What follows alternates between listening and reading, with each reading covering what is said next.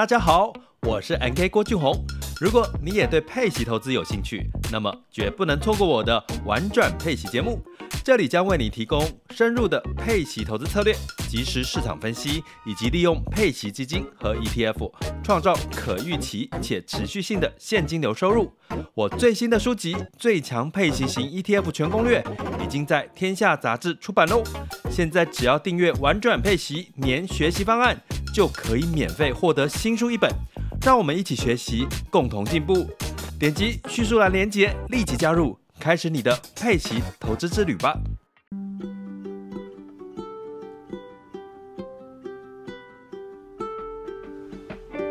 各位听众，大家好，我是 Dr. Selena，欢迎收听最新一集的《小资变有钱》。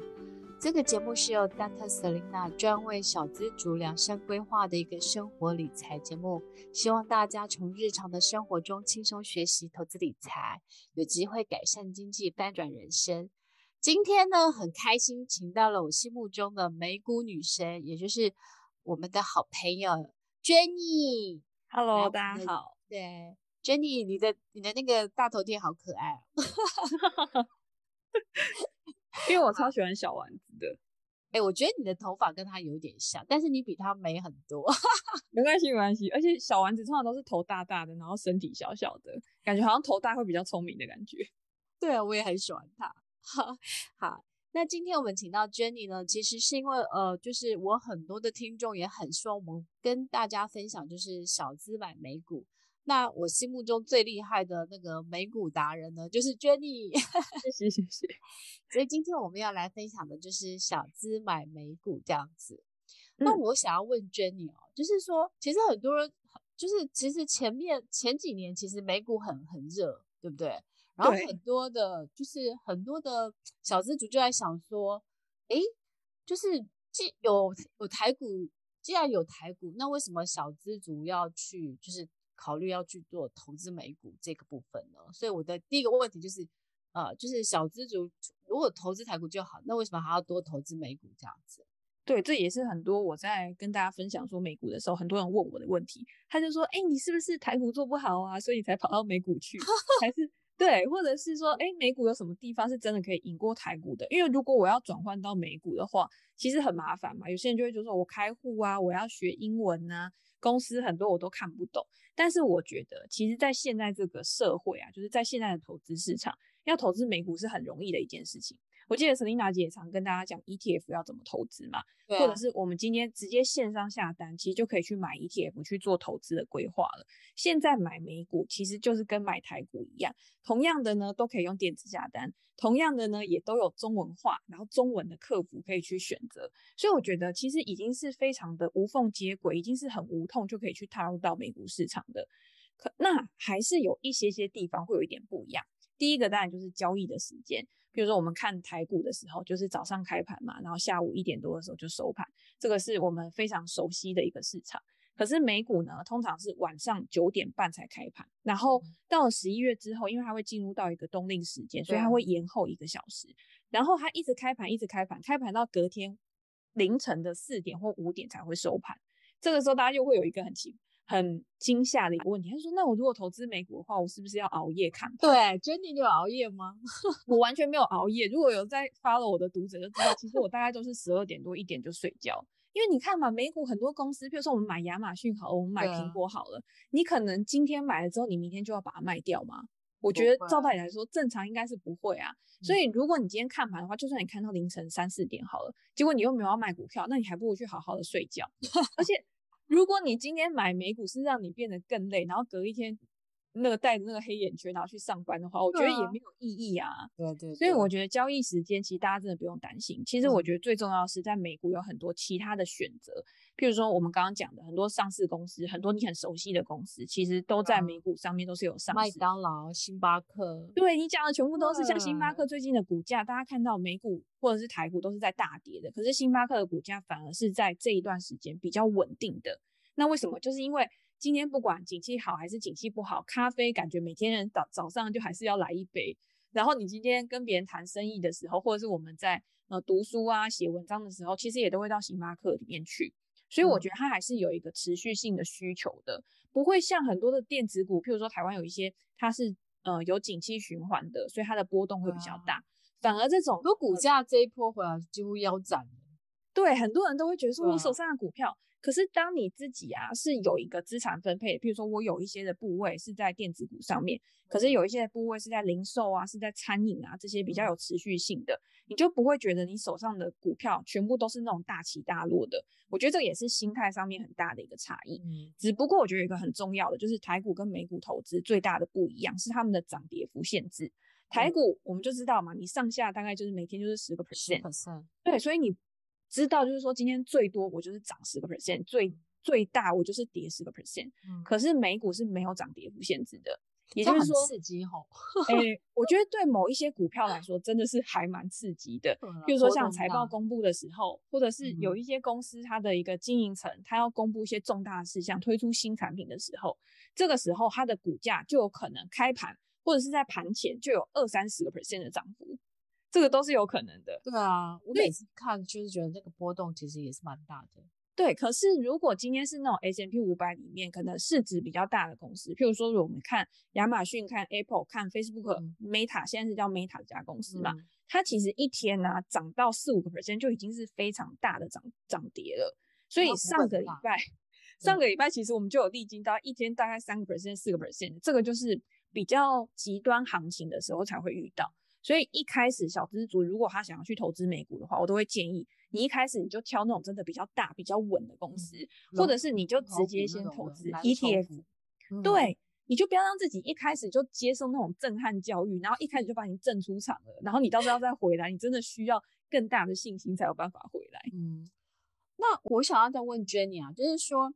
那如果说呃小资如果说哎让他他开始要去投资美股的话，因为其实有大概有两种管道嘛，就是付委托，嗯、国内的券商付委托跟海外的那个券商。那我想要请问一下娟，你说如果从小资这两种哪一种比较适合他们呢？我觉得这两种是根据需求不一样。其实，在之前啊，嗯、如果大家有问我的话，我都会说啊，如果你呃。方便的话，你还是去开海外券商比较好，因为海外券商真的有一个很大的优势。第一个是它现在基本上都已经是全中文化了，你的客服也是中文化的，所以你在网络上面，你只要花二十分钟、三十分钟去做一个很简单的开户，把钱汇到国外去，就可以开始去交易了。这个就是非常非常简单的，而且还有一个很重要，他们很大的优势是海外券商现在有很多的。都是你买 ETF 或买股票都是零手续费的。嗯，在成本方面，譬如说我们今天有些人他不一定都是做长期投资嘛，他有些是做波段，或者是他有的时候在行情比较震荡比较大的时候，他会做一些短线的一些交易。那这种时候，如果你今天是零手续费的话，对于你的成本上就压低非常多。可是如果今天你是用付委托，以前付委托真的很贵哦，以前付委托的手续费基本上都要二十块美金。二十五块美金，所以当今天我买 Apple，假设现在 Apple 股价大概一百多块，我就假设是一百五十块好了。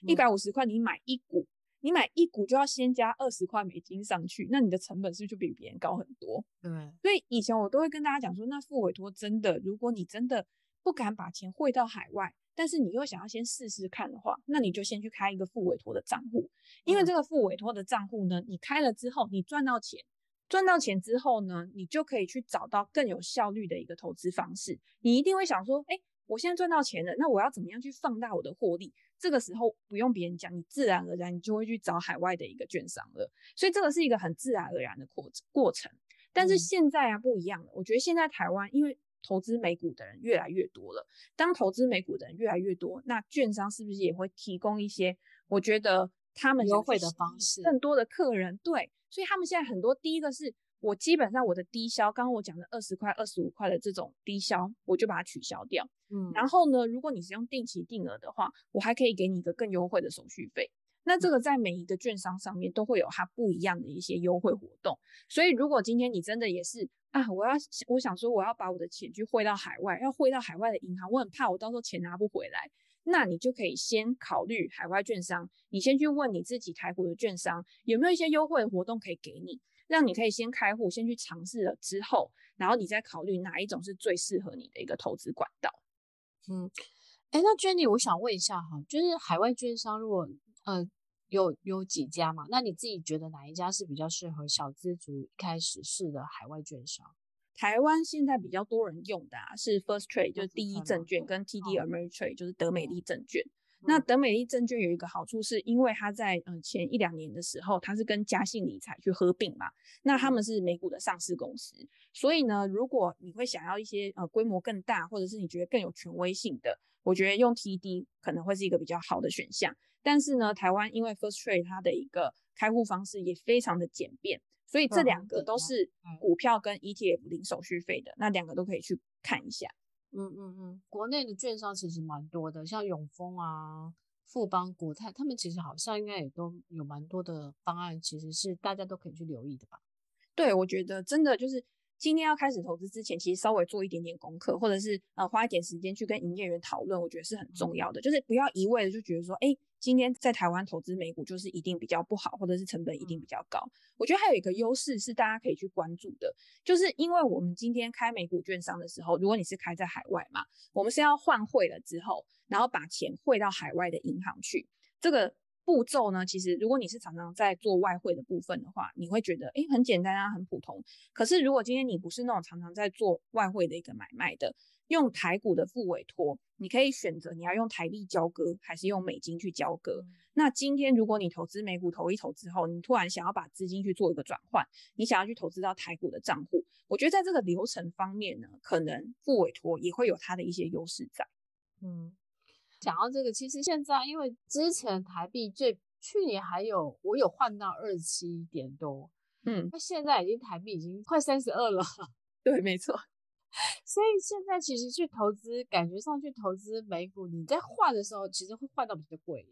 会换到比较贵一点。可是我觉得汇率这种东西就是这样，汇率它其实是一个会波动的嘛。对，就像现在台币比较比较弱，但是之前其实台币也是有比较强的一段时间。我觉得这个可以举我妹的例子，因为我妹也是这一两年才开始投资的，她就来跟我讲说，哎，我觉得我好像要把我的钱就是做一点投资的配置来累积我的退休金。我那时候就跟他讲说啊，你又没有时间去做投资的研究，那你就去定期定额买 S M P 五百指数的 ETF。他就是好，我就傻傻的每个月就是买三万块、三万块这样子。结果到最近，他就跟我讲说，最近股市跌的好惨。我就说对啊，很惨啊。他说，可是我看我的账户好像还好，是因为我的美金的，因为美金一直升值。对啊。所以他在这一段时间，他定期定额，他买的美金之前都是买比较低的，所以。大盘那么差，然后他的一个账面，照道理来说，投资组合应该是减损很多。可是因为这个汇差的关系，去把它 cover 掉了。那你要想哦，因为他今天刚刚讲了嘛，他是以一个长期投资的目标去累积他的退休金，嗯、所以在这样子的情况之下，你有的时候买高，有的时候买低，平均下来，其实你就是买在一个均值中间。所以我觉得要做长期投资的人啊，其实不用太担心汇率这个问题，嗯、因为重点是你买的东西它有没有一个长期成长的一个价值。如果它今天是可以长期成长的，譬如说我们买 ETF 的时候，我们是看中一个国家长期的经济成长嘛，或者是我们买其他比较大型的公司的时候，我们一定会去判断说这家公司它有没有一个竞争优势，它未来可不可以持续的去获利。如果它可以这样做的话，那这样子我们长期之下还是可以享受到这家公司持续成长，然后它股价持续上涨的一个呃收益。嗯，所以其实 Jenny 就是因为其实国内的不委托，它其实有三种的投资方式，一个是定期定额嘛，一次，嗯、然后另外一个是一次，就是一次购买这样，那另外一个是定期定股。所以 Jenny 觉得这三种方式，你觉得定期定额其实是很适合小资刚入手的一个方式吗？我觉得定期定额很适合，因为你完全不用想任何的策略。我今天我的策略就是，我每个月就选定一个时间，然后去做扣款。嗯、那我记得台湾好像它的券商是可以选三个日子，是不是？就比如说一个月，它可能有，嗯，可能六号、十六号、二十六号这样子。大家也不用去想说哪一天是会比较低，嗯、因为我常常遇到有投资人问我，他就说我每个月都扣六号，但是为什么我就觉得六号那一天的股价就是特别高？我就说你真的想太多了，不会因为每个月六号呢，你的股价就特别高，好吗？我就说你要想的是一个比较长期的，所以定期定额根本就不需要去想太多。反正我今天就是我每个月我的收入里面，我有多少钱是要拿去做投资的配置的。我记得 Selina 之前有呃教过大家，就是说，哎，你今天你的营收入、你的所得进来，你有怎么样的分配会是一个比较好？对，六号就去扣了。对，你要先，你这些钱要投资的钱，你就是要先把它扣掉。而不是等到月底，等到你没钱的时候，你才想说，哎，我剩下来那多多少钱可以拿去投资？真的，那个时候一定就是没有定力嘛。你那时候想说啊，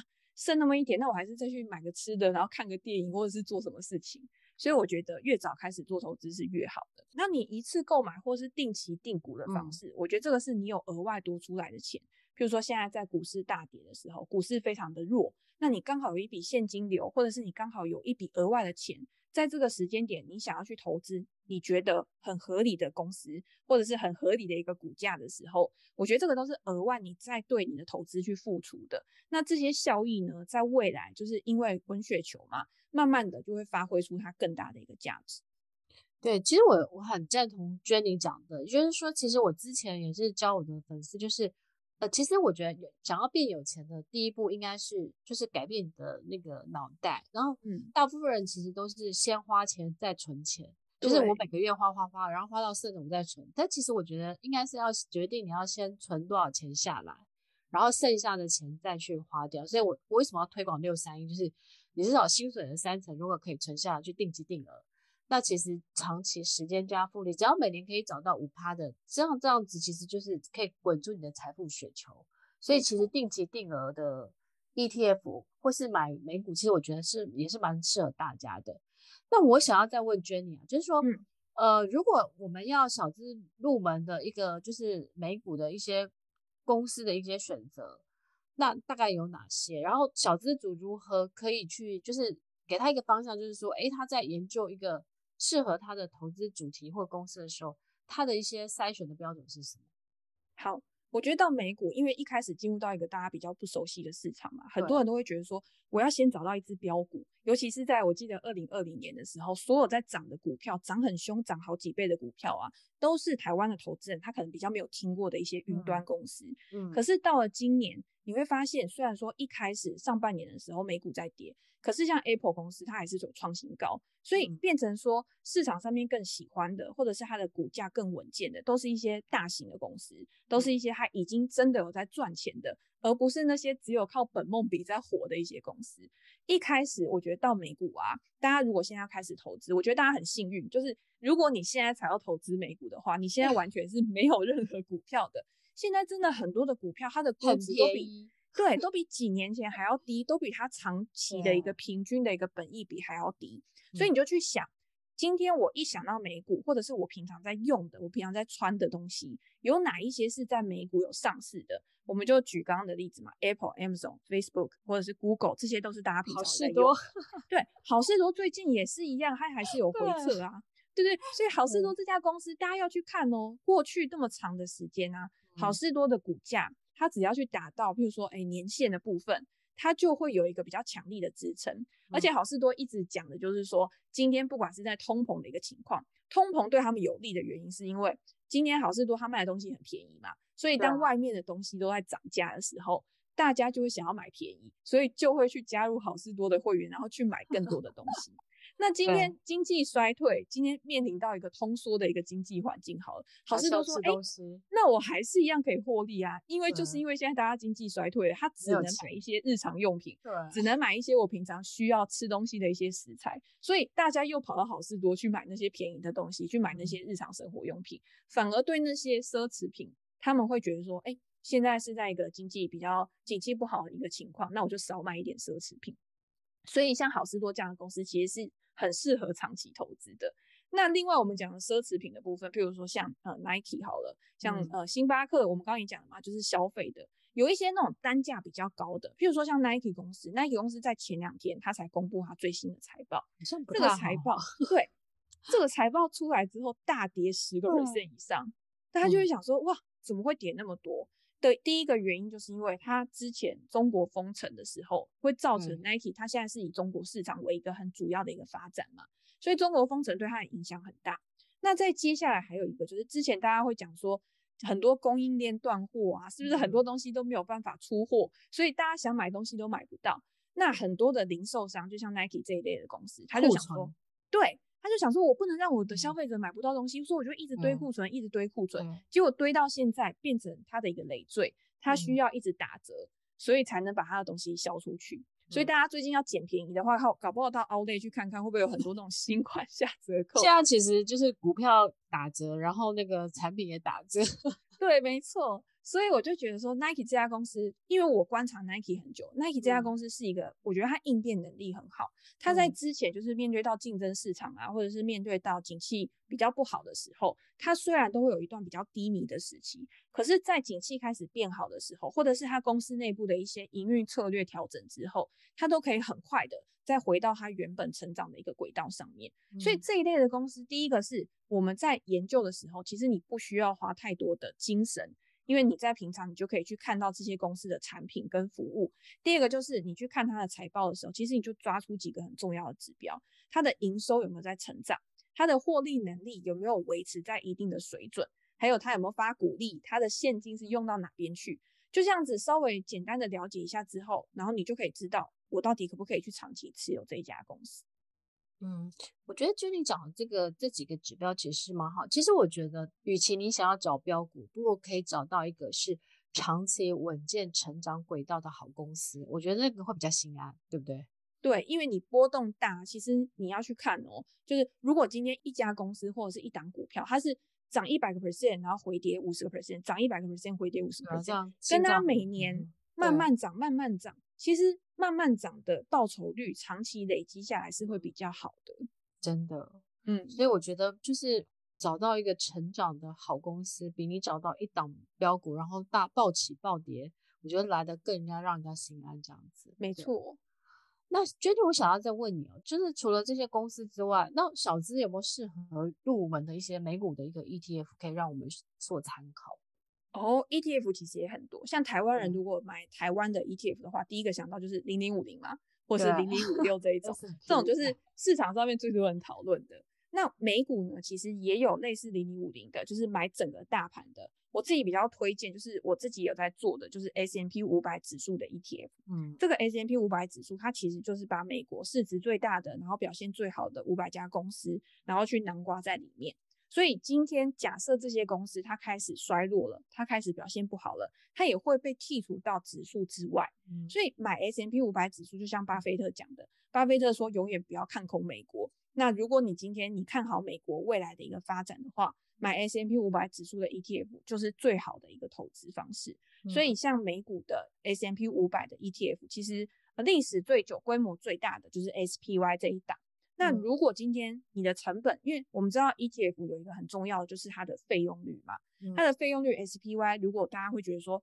有没有更低的选择的话，像后来推出来的 VOO 跟 IVV 这两档，它的费用率就会比较低。那你长期投资来讲的话，费用率也是我们成本的一个部分，那你就可以去做额外的一个布局。那当然，我觉得除了大盘之外，很多人他在投资的时候，他也会希望说。我可能看好电动车产业啊，我可能看好电子商务产业啊，或者是未来的一些替代能源这些，这些有没有一些相关的 ETF 可以去投资？美股的选择真的非常多。那只是我自己会觉得，相对于大盘的 ETF 来讲的话，这些主题式的或者是主动式的，你还是要有一个分配资金，就是要分散投资，然后分散风险的一个心态，而不是把我所有的钱都好，我就直接 all in 在电动车上面。那在景气不好的时候，或者是在未来，车子其实也算是一种比较呃呃奢侈品吧。就是你今天不可能天天换车，那它在景气不好的时候，大家可能也会延后换车，所以它也会受到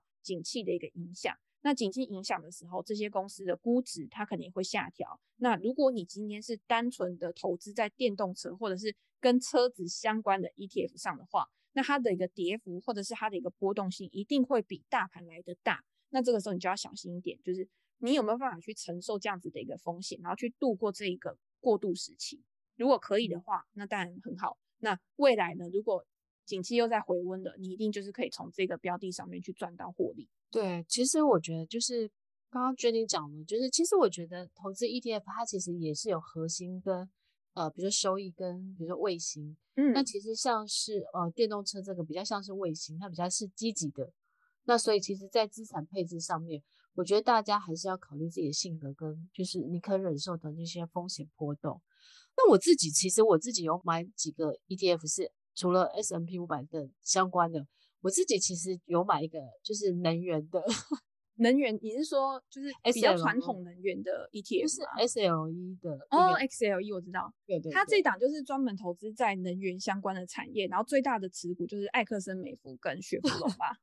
因为我我一直觉得好像未来的世界会缺能源，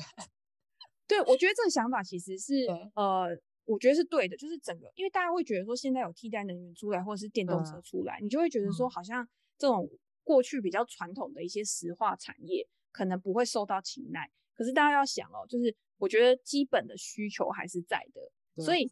今天如果你要去投资能源产业的话，你一定是投资在那些比较顶部的，它的市占率比较高的，我觉得他们还是会有一定的需求去支撑他们的获利，而不是今天哎替代能源啊，政府在讲啊或者是什么之类，然后马上就无缝接轨，我觉得中间还是会有一段过渡期，这个也是为什么现在。能不管今天是油价啊，或者是天然气的价格，其实都涨得非常凶的一个原因。嗯、对对啊，其实我买它还有一个好处，是因为它是季配息，所以我就觉得好像、嗯、好像还不错这样子。但是可以一直有现金流进来。对，但是我反正我就是定期定额，然后我觉得就是领到股息再投入这样子啊，反正就是把它当做未来退休金的一个小部分，这样就好了。对对对，因为它的殖利率真的相比于整个大盘来说，真的是比较高的。对啊。